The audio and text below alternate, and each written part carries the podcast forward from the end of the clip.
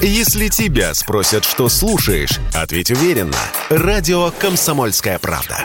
Ведь Радио КП – это самая топовая информация о потребительском рынке, инвестициях и экономических трендах.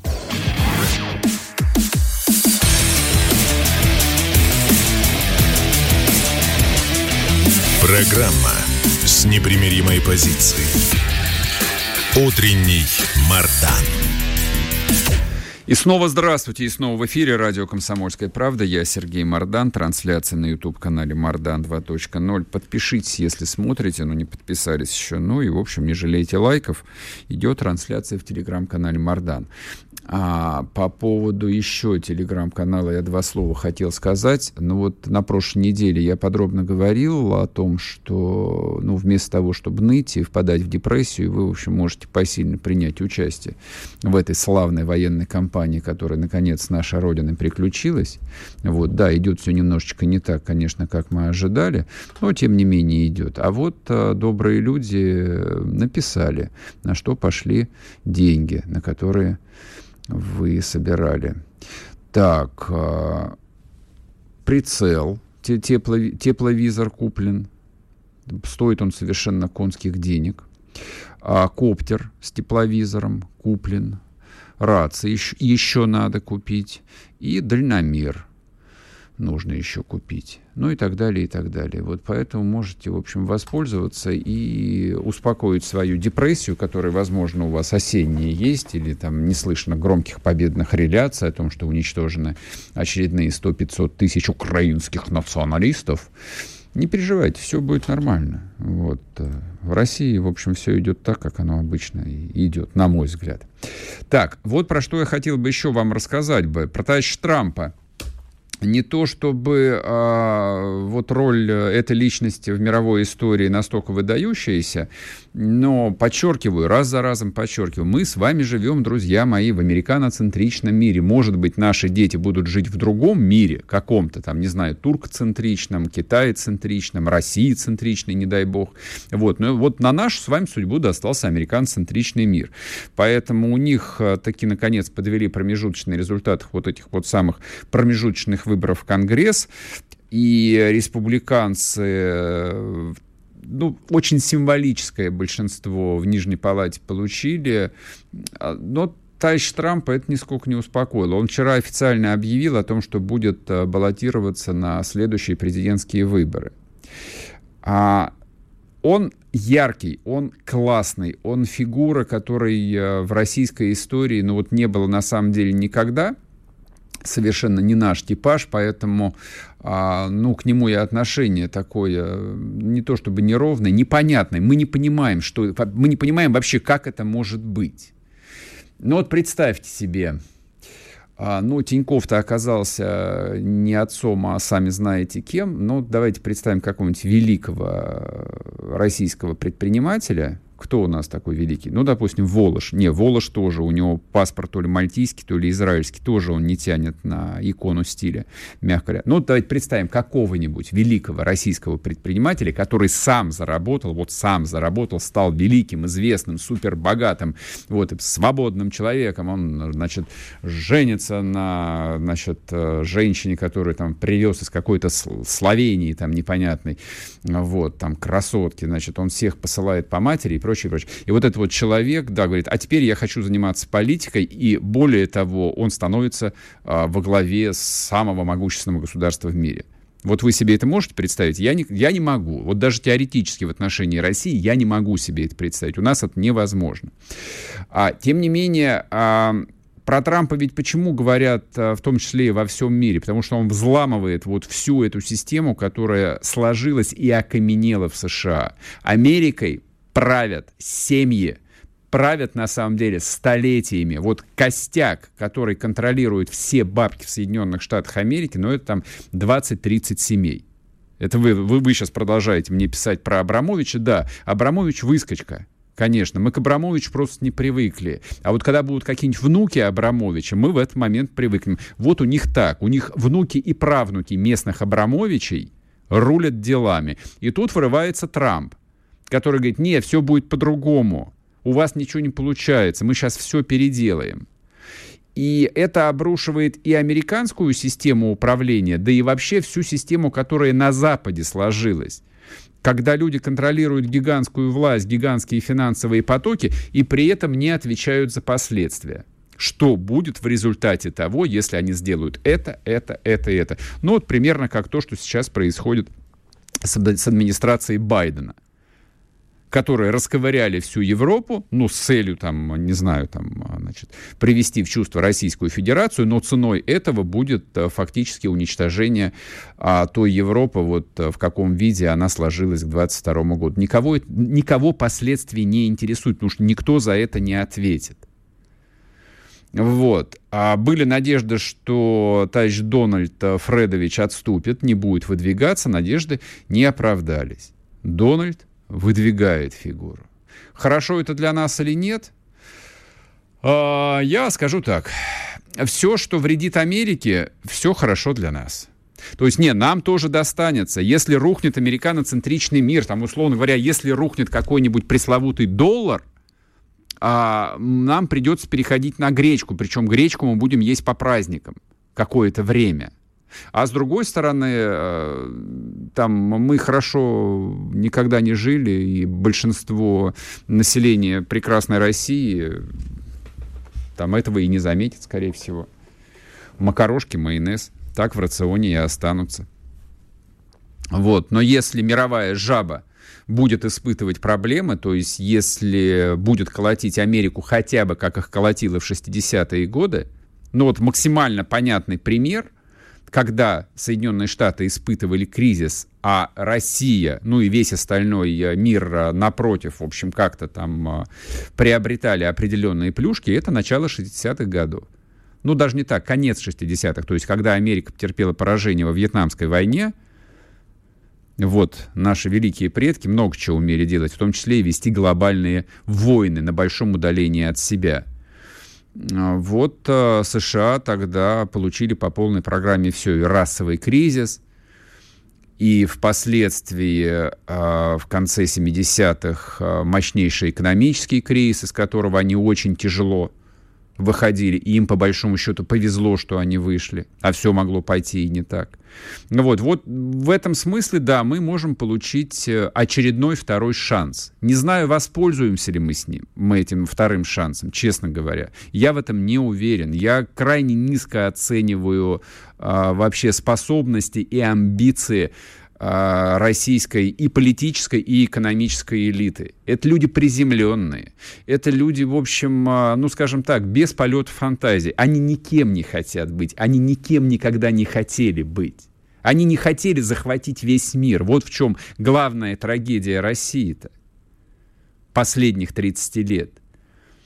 Тем, что вот эта вот масса людей, верхний слой правящий, и бюрократия, и большие предприниматели, они всегда были, ну, такой серой массой, которая мыслила категориями, ну, как Шура Балаганов, вот вчера или позавчера я вам этот образ а, приводил. Да, Шура, сколько вам нужно денег для счастья? 10 тысяч рублей. Вот это вот уровень а, такого условного российского олигарха там или высокопоставленного чиновника. То есть людей никогда не было идеи, как у какого-нибудь, ну, блин, сейчас приведу совершенно пошлый пример – как у какого-нибудь Маска. Я понимаю, что он фигура там во многом придуманная, нарисованная, медийная, но тем не менее. Вот Маск сказал, что я построю космический корабль. И он таки его построил. Но вот что бы мы ни говорили, вот, вот что бы ни писал товарищ Рогозин про Батут, он все равно построил космический корабль и отправил его. Там то, что он сказал, что я отправлю корабль на Марс, он отправил корабль на Марс. Пока без экипажа, но отправил. Вот в чем проблема. Вот. А в России а, вот последних 30 лет такие люди вывелись. Никто не мыслит категориями, что мы отправим человека в космос. Никто не мыслит категориями, что мы построим коммунизм на всей Земле на всей земле. Вы представляете, какие амбиции были у наших предков? Еще у наших, не то что пред, предки это такое безликое слово, еще у наших дедов. Наши деды еще хотели построить коммунизм на всей планете Земля. Они хотели осчастливить все человечество. Вот это замах, вот это масштаб. Это, собственно, и есть образ России. Россия — это вот это вот. От края до края, без тормозов, без ограничений. Именно поэтому вот э, там такой диссонанс э, в сознании вызывает и у нас, и я думаю, не только у нас, то, как происходит специальная военная операция. То есть то, чего ждали от России. Ведь Россия это 45-й год, Россия это Сталин, Россия, да, это война во Вьетнаме, плюс корейская, да много, бесконечное количество войн, которые вел Советский Союз, Россия. А тут, в общем, да, непонятно, что шаг вперед, два шага назад. Вот в чем проблема. Но вот если действительно снова Трамп и снова он победит, это гарантированный кризис для Соединенных Штатов, причем очень тяжелый, очень долгий, но он так или иначе у них будет. И у России таки появится второй шанс стать тем, кем она и должна быть вот в том качестве, в котором Господь Бог ее и придумал, и по какому-то странному капризу сохранил. То есть почему Россия существует после всего того, что с ней случилось за последние сто лет, для меня, правда, вот это вот такая необъяснимая, безответная загадка. Сейчас вернемся и продолжим. Поговорим про более приземленные темы, так что не уходите. sportkp.ru О спорте, как о жизни.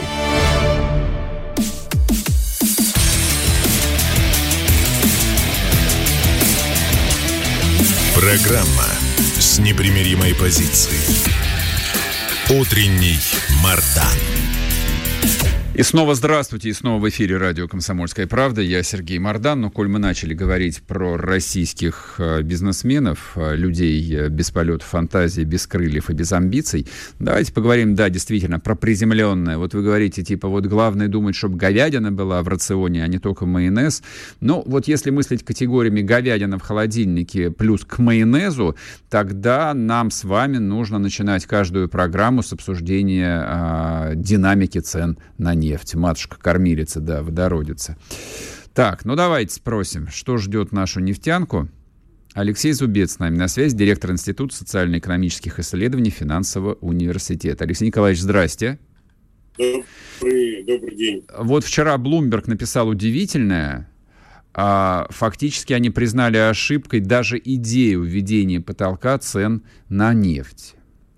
А, я там не склонен переоценивать э, значение любых э, публикаций э, в СМИ, даже таких уважаемых, но тем не менее, тем не менее, вот они попытаются реализовать эту стратегию в конечном счете, ну вот как меру давления на Россию, или попытаются вот свести ее на нет? Ну, смотрите, у Блумберга э, есть там масса колумнистов, которые пишут э, для них материалы, и вот один из них признал очевидный факт, что история с потолком цен на нефть – это ошибка. Но это было понятно всем задолго до этого. Захочет ли Запад продолжать движение в сторону установления потолка? Да, захочет. Американцы и вслед за ними европейцы говорили, что введение вот одного потолка – оно просто переносится на более поздние сроки, потому что сегодня договориться не удалось. Uh-huh. А, удастся ли им договориться, скорее нет, чем да. Но все-таки а вот эта идея ценового потолка, ее придумали совершенно точно люди, которые ничего не понимают в динамике рынков и вообще в их функционировании, как вообще торгуют нефтью. Это политическая идея, вот как, как заставить Россию платить а вот, а, и одновременно не наносить ущерба коллективному Западу. А, ну, мне это напоминает, знаете, что это? Мне напоминает вот идею, которая была у нас тут вот, довольно популярна в СМИ. Там несколько месяцев назад американцы собирались запретить хождение долларов. Вот 100-долларовые бумажки, в которых там, по их мнению, по их данным, у россиян там несколько десятков миллиардов долларов хранится. Mm-hmm. Вот надо их запретить, это будет удар по а, российскому, российскому как бы а, населению. Но понятно, что это была идея бредовая, потому что ну, нельзя запретить хождение 100 долларов бумажек а только, только на территории России. Придется запрещать везде. Ну, потому что они ходят, они мигрируют. И это нанесло бы огромный ущерб по американской финансовой системе. То же самое с потолком цен на нефть. Ну, как общая идея какой-нибудь там а, дамы из бюрократического аппарата Евросоюза, ну, наверное, может быть. Но как только речь заходит о, заходит о практической реализации, сразу встает так, у нас... вопросов, таких угу. как ограничения. Захотят ли другие страны присоединяться к этим ограничениям? Если они не присоединятся, то как будет дальше? Как проконтролировать цену продажи нефти? Во время, а, вообще-то вот перевозчик, там, владелец танкерного флота, не обязан проверять цену на нефть. Его угу. задача это загрузить нефть и отвезти. В рамках контракта, да, его вообще может. Да, в рамках контракта. Значит, в рамках вот одной сделки перевозки нефти так, у нас очень большие проблемы со звуком. А, да, можно, можно, можно переподключить, потому что так невозможно слушать.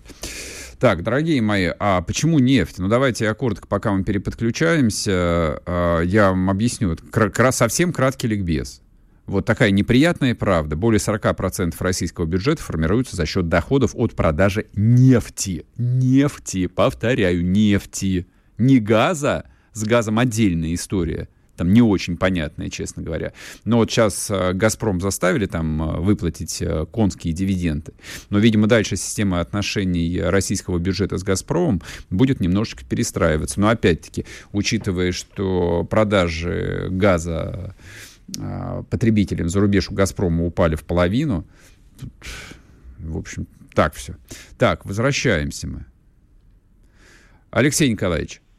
Да, да, да. Давайте продолжим. Да, давайте, да, прошу вас. Угу. Вот, э, то есть э, нефть, которая плывет на танкере э, по морю, она перепродается несколько раз. И как вот э, компания, которая занимается перевозкой, это проконтролирует, но это совершенно невозможно. Потом ведь есть возможность, что один контракт заключается на перевозку, потом нефть доходит куда-нибудь там в Индию, выгружается на берег и уже там перепродается. Это тоже абсолютно возможно. Угу. Ну и так далее. А что касается введения потолка, ну, ну э, ведь Запад-то хочет его ввести э, не только для, вот, для окружающего мира, но и получается, что и для себя тоже. То есть э, поставки нефти по трубопроводам, которые сейчас идут а через трубопровод «Дружба», они тоже должны этому подчиняться, этому требованию. А значит, что Россия просто фактически перекроет эти поставки, потому что российское правительство неоднократно заявляла о том, что подчиняться этому требованию Россия не будет. А раз так, это значит, что все поставки по э, земле, вот трубопроводные поставки, они тоже прекратятся. И та же самая Венгрия, Словакия и другие страны, которые хотели бы получать нефть а вот из дружбы, из трубопровода, они ее тоже вынуждены будут потерять. Ну вот отсюда возникает ощущение, что никакого потолка а, введено не будет, и это не более чем страшилка для давление на Россию, вот как история с долларами. Понятно. А скажите, пожалуйста, еще вот какой вопрос. Ну вот а, те, кого принято называть либеральными экономистами, они все равно вот а, толкуют про то, что санкции имеют долгосрочные эффекты. Вот что бы сейчас там не рапортовали путинские а, там прихлебатели, пропагандисты, все равно вот а, влияние санкций будет чудовищное. Российский бюджет в конце концов рухнет. Они, правда, не уточняют, когда. И в том числе и нефтяные ограничения в отношении российских а, углеводородов вот э, в, в конечном счете когда-то сработают. Я понимаю, что я очень так в общем задаю вам этот вопрос, но тем не менее, ну, беспокойство же есть? Есть. Ну вот ради беспокойства эти прогнозы и делаются, потому а, что основная вот она что. война против России, она была экономическая вот весной, но экономическая война не удалась. Угу. Не удалось э, сломать мораль российских потребителей, моральное состояние, не удалось добиться обрушения производства, но вот сейчас вступает в план «Б» вход, который предполагает а, внутреннее разрушение стабильности внутри страны, чтобы россияне сами пошли там требовать от, а, от э, правительства ну, изменения политического курса. Поэтому вот а, история про то, что все будет очень плохо, это часть информационной войны, информационного давления. Наши прогнозы вот финансового университета на следующий год состоят в том, что а, ВВП, наверное, все-таки расти не будет, у нас не будет какого-то роста, но и падения тоже не будет. Угу. То есть ВВП на следующий год будет колебаться возле нулевой отметки, но спада точно мы не видим. Вот, поэтому, а что касается нефтяных санкций, то здесь история ведь она обоюдоострая.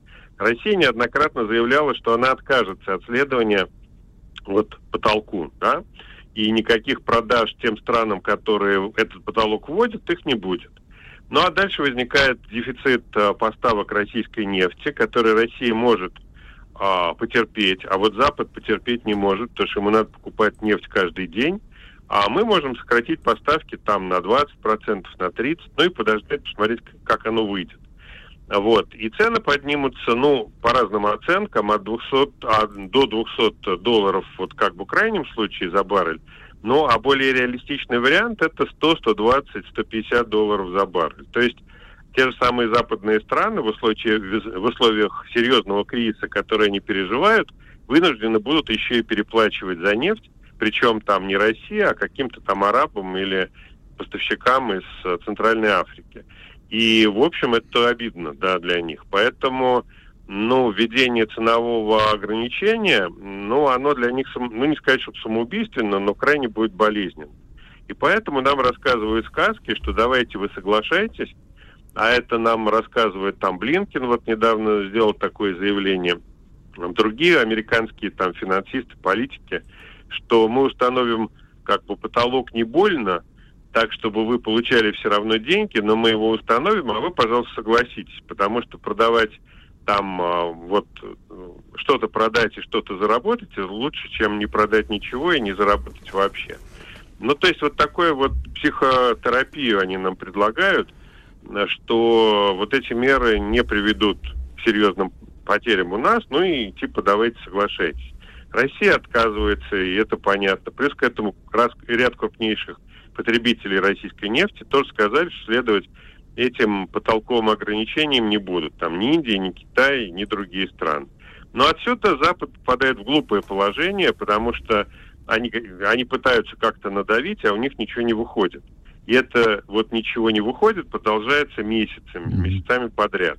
И возникает вопрос, а у Запада есть ли какие-то инструменты, реальные инструменты давления на Россию и вообще на остальных а, вот участников а, процесса, да? Экономического или нет. И ущерб для Запада, он колоссальный. Понял, понял. Спасибо большое. Алексей Николаевич Зубец был с нами, директор Института социально-экономических исследований финансового университета. А я два слова добавлю. Вот поскольку все эти прогнозы действительно делаются для того, чтобы мы беспокоились, а вот э, господа начальники в Московском государственном университете э, госпожу Зубаревич не хотят куда-нибудь на мороз отправить? Нет? Зря, зря. Я бы отправил давно уже. Радио «Комсомольская правда». Срочно о важном.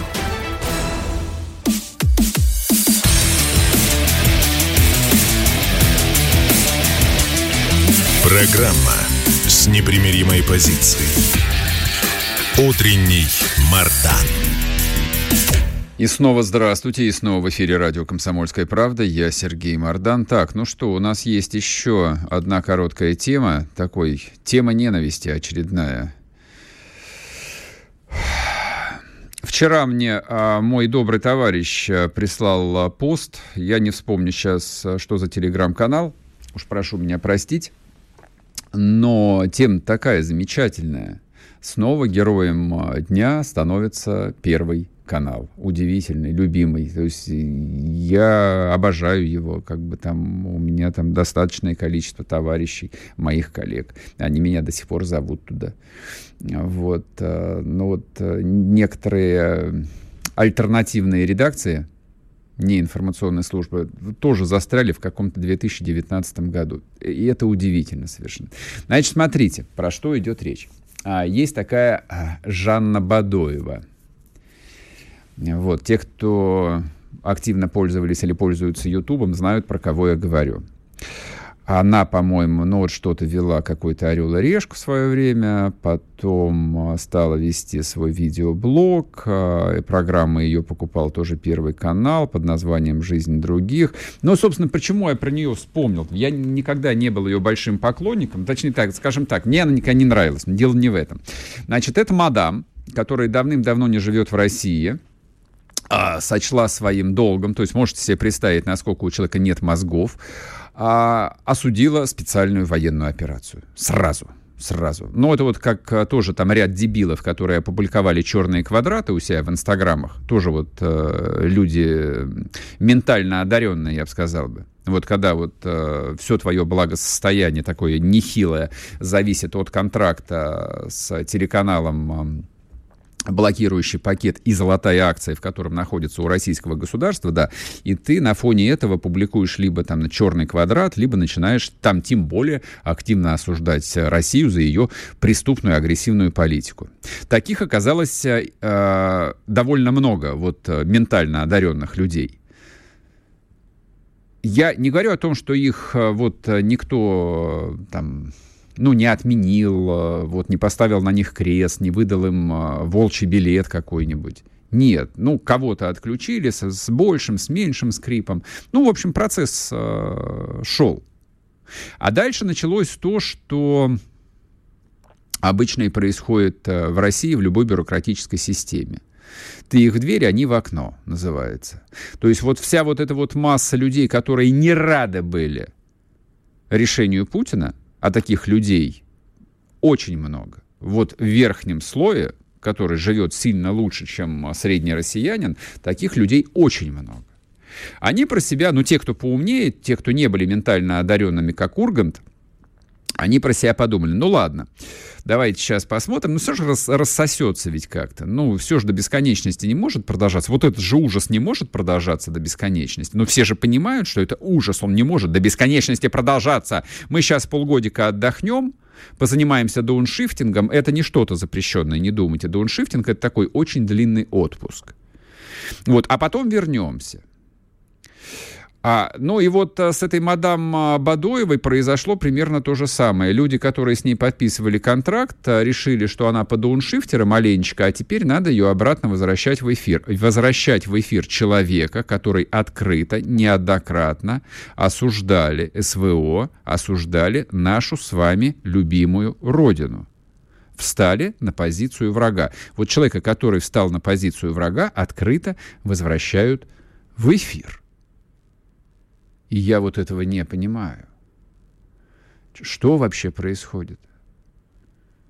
То есть, не, я, я, я прекрасно знаю, что там э, э, весьма авторитетные, влиятельные люди мечтают и Урганта вернуть в эфир. Да, они считают, что все равно в какой-то момент им удастся вернуть Урганта. То есть они до сих пор не смирились с тем, что Ургант, ему не повезло. Дело не в том, что он дурак. И дело не в том, что у него был какой-то антирейтинг. Нет. Просто Урган стал символом. Просто символом вот того тихого ментального предательства, которое глубоко засело вот в этой тусовочке, в псевдоэлитной тусовочке российной, э, российской он просто стал символом. И поэтому на Иване Урганте действительно нужно поставить крест, смириться. Руководству Первого канала нужно смириться с этим, что Урганта не удастся вернуть в эфир. Не удастся, каким бы хорошим парнем он не был. Добрые русские люди не примут этого, ну, скажем так, в горизонте планирования на ближайшие пару лет. Нет в этом никаких сомнений. Ну, если вы не можете вернуть Ургант, который действительно там являлся и является очень важным активом в эфирной сетке, то какого черта вы подставляетесь, возвращая в эфир, ну, какую-то вот совершенно третисортную ведущую, дуру дурой, которая не делала вам погоду совершенно, но она наносит вам просто, ну, мягко говоря, существенный репутационный э, ущерб, и, во-вторых, является угрозой, потому что с вас же спросят, дорогие мои коллеги, с вас спросят. Вот вам позвонят прямо сегодня и спросят, вы что, курили что-то?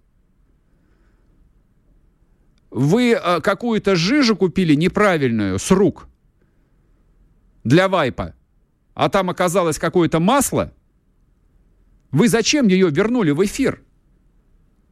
Сколько у вас еще в наборе вот этих вот мразей, которые а, с 24 февраля решили, что вот настал их звездный час, так сказать, оправдать свое бессмысленное существование, поэтому они будут кричать «Нет войне! Нет войне!» не... Ну, нет войны, значит, нет. Все, спасибо, до свидания. Ну, как Прусникин вот этот вот бессмысленный, наркоман из Приморья, который поверил в то, что он музыкант настоящий. Или Покровский какой-нибудь, который тоже поверил в то, что он музыкант, и уж он точно там не пропадет, с голоду не сдохнет. Ну, посмотрим. С голоду, может, не сдохнет, а от передоза сдохнет в конце концов. Но здесь немножко про другое. Вот как бы вот э, телевидение, как ни крути, это важная скрепа. Это чисто идеологическая поляна, на которой многие вещи непозволительны. Многие просто прямо запрещены.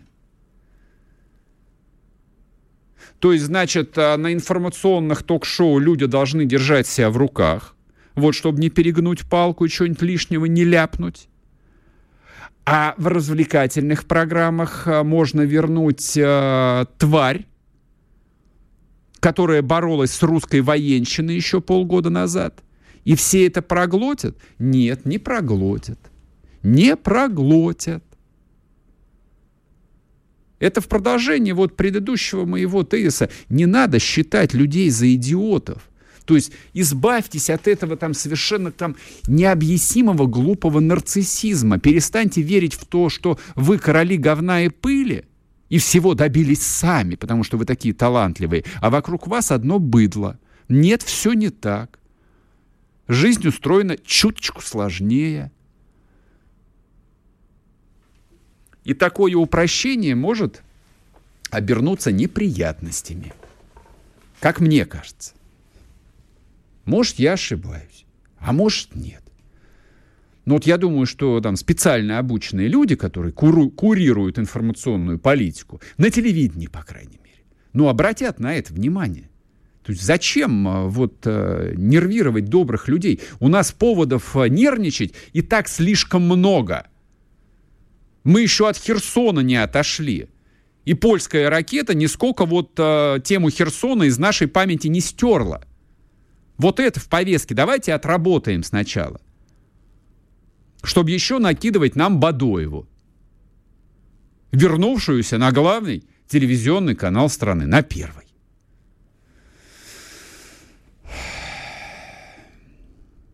Очень странно это все. Не понимаю я, как это может происходить. И ведь сказать, что никто ничего не делает, никто ничего не понимает, нет. Огромное количество людей мобилизовались, огромное количество людей в принципе перестроили свою жизнь. И чиновники, и предприниматели, и рядовые люди живут совершенно другим. Ну, вот это, ну, ты просто ленту открываешь, а то, что абсолютное большинство там даже не замечает, не обращает внимания. Ну, вот посмотрите. А, трудных подростков из ДНР и ЛНР отправили в Чечню. Вот кто-то сейчас там начнет там хихикать, оттопыривая губы, э, -э да, в Чечню отправили их там. Ну, вы когда-нибудь сталкивались э, вот с этим контингентом, простите меня за это, еще советское словечко? То есть вот, вот как вы думаете, вот э, тому же Кадырову, его аппарату вот э, эта головная боль, она вот зачем-то была нужна? Зачем, как вы думаете? Ну, за тем, что как бы вот людей там что-то волнует по-настоящему. Вот, вот они понимают, что да, детьми надо заниматься. Детей надо любить, детей надо обогреть, детей, да, нужно научить, в том числе и вот нормальным, правильным моделям поведения. Вот они делают там то, что могут вот у себя. Вот у них такая жизнь. А на Первом канале другая жизнь. У них вечный 2018 или 2019 год. Так тоже бывает. На сегодня у меня все. Будьте здоровы, живите богато, берегите себя. Услышимся завтра в то же самое время на радио «Комсомольская правда». Все, всем пока. Ну и, соответственно, напоминаю, подписывайтесь на телеграм-канал Мардан. Радио «Комсомольская правда». Срочно о важном.